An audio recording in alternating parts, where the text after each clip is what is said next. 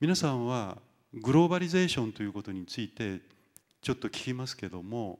どちらかというと肯定的なイメージを持っている人であげてください。はい。これも多いね。5割近くいたかな。どちらかというと否定的なイメージを持っている人。これは少ない。1割いるかいないかですね。あるいは否定も肯定もしないけどもこれは必然的な動きなんだと思う人であげてください。あ一人いた。じゃああなた。グローバリゼーションはその必然性だと僕は思うのはそのじゃグローバリゼーションという言葉自体がどういう文脈で語られることが多いかと思うと、うん、その経済の中で語られることが多いと思うんですね。はい。はい、その中でその日本っていう市場がもう少し分からなくなってきてる不透明になってきてるって中でじゃあいろんな海外に出ていかないといけない、うん、でそれがいろんなその経済で成り立っている要素が大きい国だと僕は日本は思いますから、うんはい、そういった意味でグローバリゼーションっていうのは経済の流れ一つの流れなのかなという意味で僕は必然性だと考えています。わ、うん、かりました。あのそのグローバリゼーション必然的かあるいはもっとこれは作為的に作られたものかと考えることは別にして自分個人としてはそういう大きな大きな渦の中に入っていった時にやっぱり何を手がかりにしたいですか？例えば今私がソウル大学昨日行ってたんですけどソウル大学に行くとまず英語ができないと TOEIC か TOEFL か知りませんけどカウントが異常に高くないと就職できない。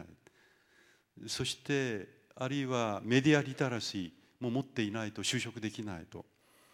で例えば東大で教えてて理科系の人はあんまり英語ができないんですけども北京大学や清華大学に行くともう3か月間促成栽培で英語ができるようにしてあるんですね。ですからインタビューをすると理科系の人でもかなり流暢な英語で答えると。この今のような大きな渦の中のグローバリゼーションに自分が立ち向かっていくという場合に何を手がかりにしたらいいと思いますか？皆さんは一番親しい人自分の愛する人がいることが幸せだということでしたけれども同時に自分のスキルとしてこのスキルという意味は単なる知識ではありません。もっと広い意味で人格的なものも含めてどんなものを準備しておけばそれに向かい合えると思いますか？例えばちょっと聞きましょうか。英語力だと思う人英語でのコミュニケーション能力とちゃんと手挙げて。はい。1割。じゃあその次海外のさまざまな事情に詳しい知識を蓄えておくことだと思う人であげてください。はい、これも1割近く。あ1割はいないかな。はい、じゃあ3番目に日本の国内での自分たちの日本の良さ。日本が他の国と違うそのメリットをしっかりとわきまえておくことつまり自分が日本人であることが持っているメリットを生かすべきだと思う人であげてください。うん、これは2割以上います。あ3割近くいるかな。あるいはそれ以外で自分が思いつくことを思っている人であげてくれませんか。こういうものがはい。君がいいかな。人を動かせる力というか才能がすごいグローバル化した世界では必要だと思ってます、うん、それはリーダーシップと言っていいですか？リーダーそうですねリーダーシップです、うん、どうリーダーシップというだけで人を動かせるとやっぱ説得力を持っていると。説得力もありますし、うん、論理だけじゃなくてなんかすごい気持ちに訴えかけるような力も一緒に必要だと思います。一緒にということね。でそれは学習可能ですかね？マニュアル化して授業の中で。マニュアル化は僕は不可能だと思ってますけど、うん、経験を通じて学んでいくものだと思っています。わ、うん、かりました。他にいませんか？あ、君が。はい、えっ、と必要だと思っているものは思考力だと思っています。はいえーと、何を一つの物事をどう考えるかそしてどう解釈していくかでその方の行動が全て変わってくると思うのでどういい方に自分にとってより良い解釈を思考できるかっていうのが何よりもスキルだというふうに思っています今彼はものの見方考え方ということだったと思うんです。思考力でね。じゃあちょっと聞きますが大学の中で授業であるいはゼミでそういうことをかなり自分は吸収できたと思う人手挙げてください。現時点でいいですか。ちゃんと手挙げて。1割もいないね。ということは大学のカリキュラムはそういうものをあまり教えてくれないと思う人手挙げてください。あ結構多い。多いね。分かりました。あのということは逆に言うともう今大学の中でそういうことを教えてくれないという人が8割以上いたような気がしますので、まあ、僕に対する批判でもあると思いますがいやそういうものをどこで学んだらいいと思いますか？つまり物の見方や考え方や人を動かしてそして情と理をわきまえてたとえコミュニケーションというか英語力がそんなになくても相手に訴えて相手を動かしていける力が身につくためにはどうしたらいいと思いますかね？はいあの方。授業では教えてくれないことを学ぶのがやっぱりサークルとか、うん、えっと、大学の中のいろんな団体だと思うんですが、はい、それだけではなくて、例えばネットとかで、はい、あの自分からまあいろんなコミュニティがあると思うんですよ、うん、ミクシーでもフェイスブックでも何でもいいんですが、はい、そういうものに積極的に参加していって自分でいろんなことを起こしていくと学べるかと思います。わ、かりました。ということはあなたにとってはネットはそれなりに意味があるということになりますよね。はい。あの今の発言からちょっと聞きたいんですけれども今サークルや何らかの自分のクラブ活動あるいは同好会非公式のそういうさまざまな何かに参加している人手挙げてください。あこれ圧倒的だね。9割近くいますかね。どこにも参加していないという人手挙げてください。じゃああなたねどうして参加してないかという理由がもしあればえっと、時間がまずないのと、うん、あの自分で勉強したいこととか一人旅がすごい好きなので、はい、いろいろな外国に一人であの言葉通じないところに行くのが好きなんですね、なんかそういうところに時間を割いてるとサークルとかになんか時間を割くのはちょっともったいないかなって思ってしまうんです、うん、かりました、はい、じゃあ自分でやりたいこといっぱいあるということね。はい、はい、あのそれで関わってちょっとお聞きしたいんですが就活という言葉が今流行ってるでしょ？それで今就活をこれから始めようとしている人ちょっと手挙げてください。はい。えっと1割もいないね。まだ年齢的にあれかな。でそういう就活は今言ったスキルつまりものの見方や考え方や人を動かしていく力を身につけるそういう時間というものを削いでいると思う人手挙げてください。つまり就活のために自分がやりたいことがいっぱいあるのにできていないと思う人手挙げてください。はい、これも1割から。じゃあ就活は当然のことで大学の3年ぐらいからそれを始めるのはさほど悪いことではないと思う人手挙げてください。あこれ少ない。まだ1割15%ぐらいですかね。就活はできる限り短い方がいいと思う人手挙げてください。その理由を聞きましょう。どうしてかな？あなた。あのやっぱり就活の定義にもよると思うんですけれども、はい、やっぱりやってて自分が何を今何これをやるべきなのかっていうのをすごく悩む時があるので、そうあのやっぱりうんやっぱりあまり意味を感じないかなという瞬間があるっていうのが一番の理由だと思います。あの就活に疑問を持っている人は結構いたということですよね。じゃああのもう一つちょっとお聞きしたいんですけども就活以外に自分がサークルを含めてある種の社会活動みたいなことをやってる人具体的に言うと例えば授業料を払えない塾にも行けない中学生や小学生を相手に例えば家庭教師のようなことをサークルでやっている人。これはある新聞で取り上げられた例でで韓国にもそれが結構あります。それを貧活と言ってる。貧困者に対して活動するというので貧活というんですね。そういうことをやってる人ちょっと手挙げてください。ああいた。あいたね。あじゃあ君がうん男のはい。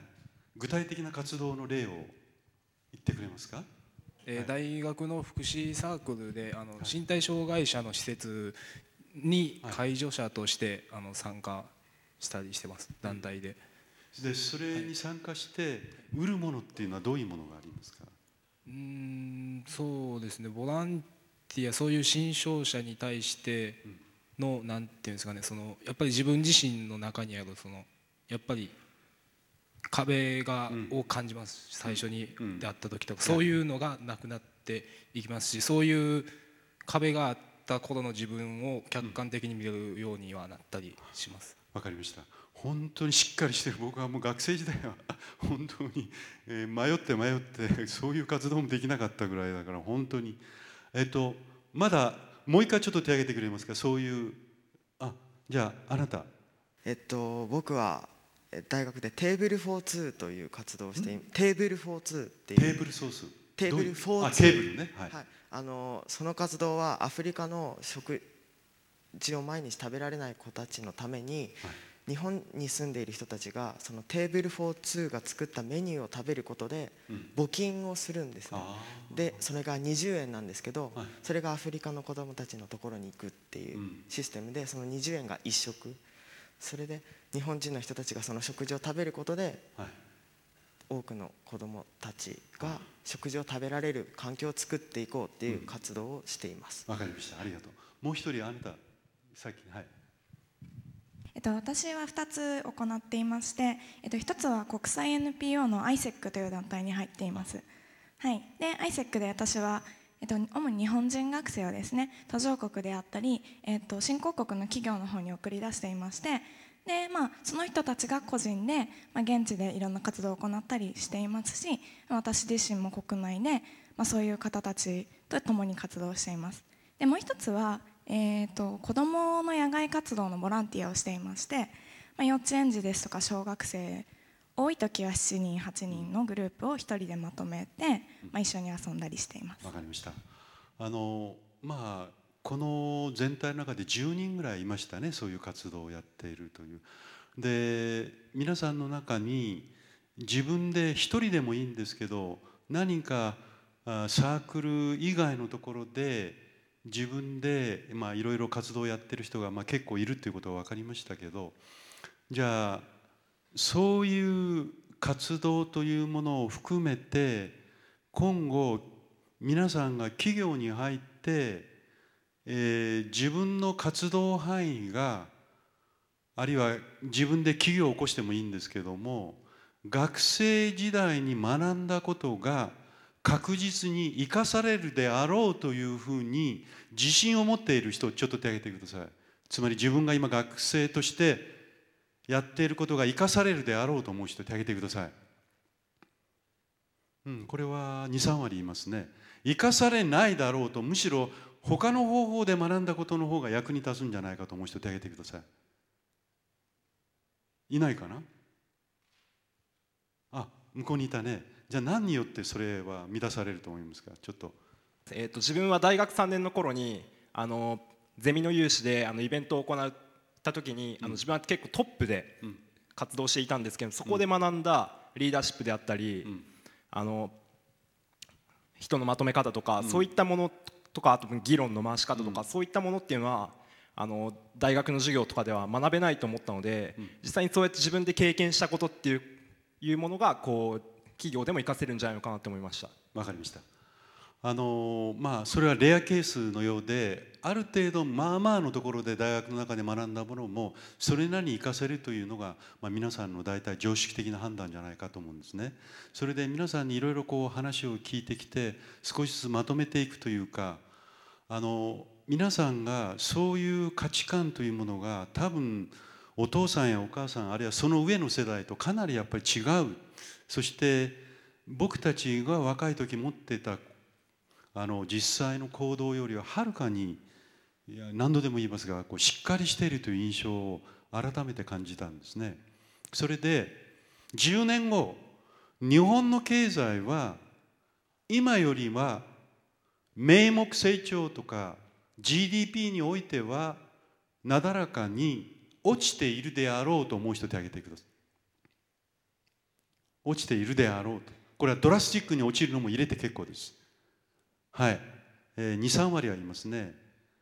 変わらないと思う人手挙げてください。変わらないと思う人。これは1割もいないかな。もっと良くなっていると思う人成長率は上がってるし GDP も大きくなっていくだろうと。ああ少ないですね。どちらかというと少しずつなだらかに落ちていくだろうということですけれども最近新聞で話題になったのは中国と日本の間に GDP のま逆転が起きたということについて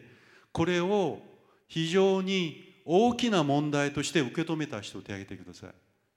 中国と日本が逆転したということに関して。はい。一番後ろにいる男の子ね君。それはどうしてですか？日本のあの国がどういうふうに今まで GDP を稼いできたかというのを考えると、うん、あの先ほど出てきた一次燃料、うん、あの石油のようなものを輸出して加工してそれをあの他に他の国に輸出するという形を取ってきてあのこのように成長してきたと思うんですが、その中であのその生産の過程というかそのものを製品に変える過程というものをこう中国に持っていかれてしまった日本の技術を持っていかれてしまったというのはすごく大きな問題だと思います。わかりました。じゃあちょっと聞きますがその日本の最大の大きなライバルというか今彼が言うような意味で中国という国が大きな10年後ライバルだと思う人手挙げてください。中国が大きなライバルになっていると思う人。少ないねえー、中国は大きなライバルではなくてむしろ経済的に互恵関係にあると思う人であげてください。ああこちらの方が結構多いね。えー、約 3, 割3割はないか2割以上言いますか。じゃあ中国が大きくなろうが大きくなる前が日本には日本のやり方があって日本なりにある幸福の水準というものを達成すればそれでいいではないかと思う人であげてください。あんまり比較することに、えー、興味がないということになります。ちょっと手挙げて。はあ、じゃああなたでいいかな、うん、えっと、日本は、えっと、確かに中国のように経済発展をこう右肩上がりで上がってきたのは事実なんですけれども、今成熟期でその GDP で全てを測りきれるとは思っていません、なので今はその数字で測るんではなくて、その、まあ、具体的には言えないんですけれども、もっと先の豊かさを追求するレベルにあるのかなと思うので比較対象にはならないと思っています。わかりました。あの私自身もどちらかというと日本には日本の良さがあるのであまり十数億の人たちと1億2,000万を比較して量的に比較するのはまあそんなに大きな意味があるのかなと思う時もあります。そしてさっき彼がまあ輸出で日本はかなり稼いできたことは間違いないんですけどただ今の現在は輸出が占める経済的な割合は3割ぐらいしかないんじゃないでしょうか。内需が大体まあ6割以上になっていると思います。もちろんやっぱ競争力を身につけなければいけないというので日本のやっぱ製造業の大きな課題はあるかもしれませんけども、うん、今彼女が言っていたようなことがまあ私個人はそう思いますけどもちろん世の中ではもうちょっとやっぱり成長しなければいけないというふうに思ってる人もいると思います。それで、まあ、いろんなことをランダムに皆さんに聞いてきましたがあのやっぱりずっとこう話をしててまた私も大学の中にいて皆さんは大学生として必ず評価されるでしょ？今の皆さんは家庭教師をやったりして学生を教えてて評価する側に回る場合もあるかもしれません。しかし皆さんは大学の中にいてあるいは専門学校の中にいて必ず評価される。自分が評価する主体ではないですよね。で大学の教員は大体学生を評価する側に回っています。で評価するということはかなり特権的な意味を持っているわけです。でその人によって評価されるということがその人の人生やその人の組織企業例えば日本の国債がこれは1ランク下がると評価会社がそう決めるとそれによって日本の経済が大きくこう左右されます。で考えてみると私たちは今評価ということで何を考えてるかっていうとここでの我々のテーマは結局行き着くところは価値観ということだと思うんですね。何が good なことなのか。で私はまあマイケル・サンデルみたいなことはできないけども最近 justice という言葉が流行ってるでしょ正義というで正義論っていうのもロールズの本が出まして大きい本ですけどかなり売れましたそれからこれからの正義を語ろうももしかしたら100万部いくかもしれませんでそのジャスティスは良し悪しですよね。やっていいことと悪いこと。正義がある以上不正がある。でそうするとこれこれ行動を言うことはしてはならないと。でそれを例えば社会の中ではコンプライアンスと言ってるわけですね。で冒頭皆さんの中に彼女だったと思いますけどもなぜ学生がベンチャーがなかなかやりにくいのか。でそれは主体的な条件としてリスクを負いたくない。それだけじゃなくてこれこれこういうことをしてはならないということがかなり皆さんは小さい頃から目に見えない形でそれをかなりまあ自分の中にこう内在化してきたと思うんですね。よし悪いしいい悪いということをはっきりさせなければいけないしかし皆さんその正義という場合の正は正しいということでしょ？ライトということですよね。Might is right という言葉もあるでしょ？力は正義なりと。もちろん Right is might という言葉もあります。正義が力である。でも多くの人は Might is right に傾いていると思うんですね。で私自身も多分そうだと思います。力こそ正義ではないかと。正義が力だったという時代はあんまりないんじゃないかと多くの人はそう思っているのでなかなかこの「ライト is might」となかなか言えないということは一つありますよね。しかしもう一つ私たちは正しいという言葉と同時に善という言葉を知ってるでしょう。善悪の善聖者という場合の善これは英語で言えば good ですね。で皆さんと話をしてて正義のある社会というよりは good society より良い社会という方に皆さんが傾いているように気がしました。つまり皆さんは正しいことと悪いことをはっきりさせる正義と悪をはっきりさせるというようなそういうものの見方よりはより良き社会より良き人生より良き価値観みたいなものを自分で探しあぐねたいと。でどうでしょうか？皆さんが子供にこれしちゃダメあれしちゃダメとそればっかり言われてれば窮屈ですよね。で私も大学の中にいてそう思います。で多分皆さんもそうなんじゃないかと思う。これをやってはいけないあれをやってはいけないこれをやるとこうなるああなると。でそれをリーガルかイリーガルかこれでどんどんどんどんこう裁断していってそれをマニュアル化していくともうほとんど行動をしない方がいいというふうに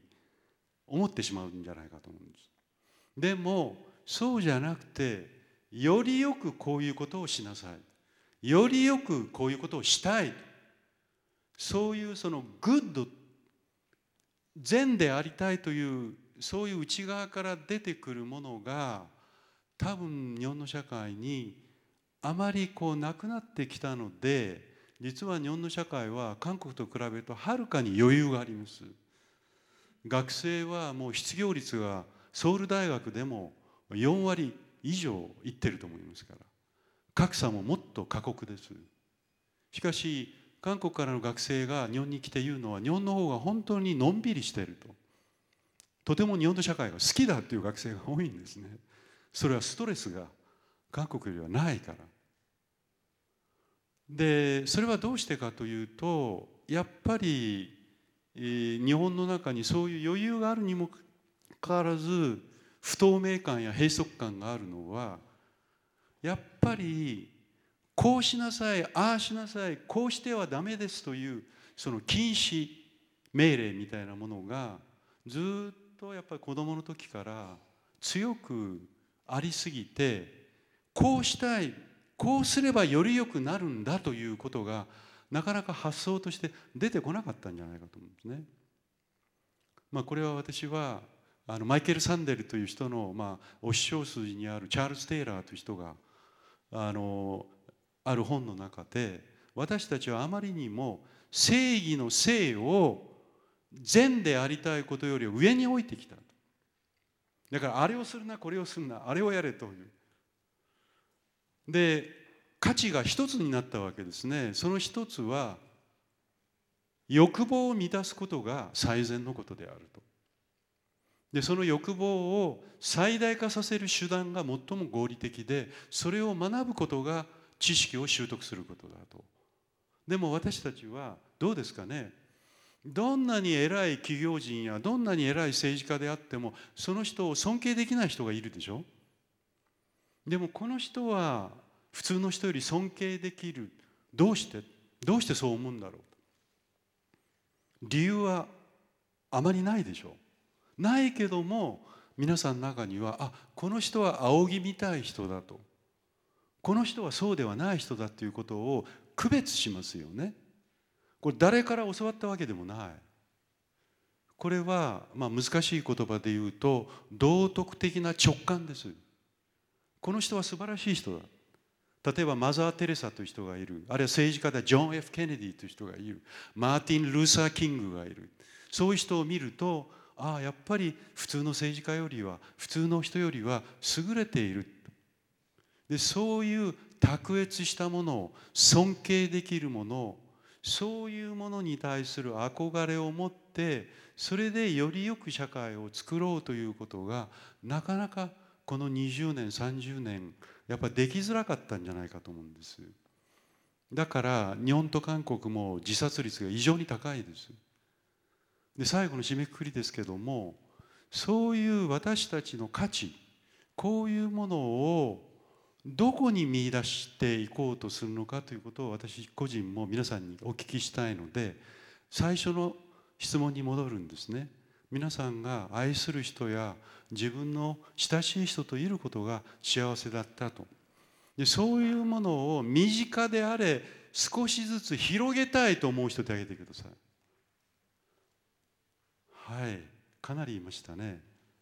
あるいはいやそんな理想論を言うよりは今の世界経済や競争社会の中でかなりまあ一言で言うと弱肉強食ではないけどもかなりやっぱり力をつけて競争相手と立ち向かわなければいけないんではないか。これは僕と価値観が違ってもいいんです。そう思う人手挙げてください。違っててもいいんです。一人いたね。あといないかな。えっ、ー、とそろそろもう時間ですか？時間ですか？もうそろそろですね。そうすると約50分近くもう来たと思うのであと10分ぐらいで、えー、皆さんからいろいろ質問を受け付けます。一応私の話はこの50分で、まあ、あんまり結論は出なかったけど皆さんが評価をするその根底にある価値というものについてもう少しいろいろ考えてほしいんです。一応私の話は50分ぐらいで終わりますがどうもありがとう。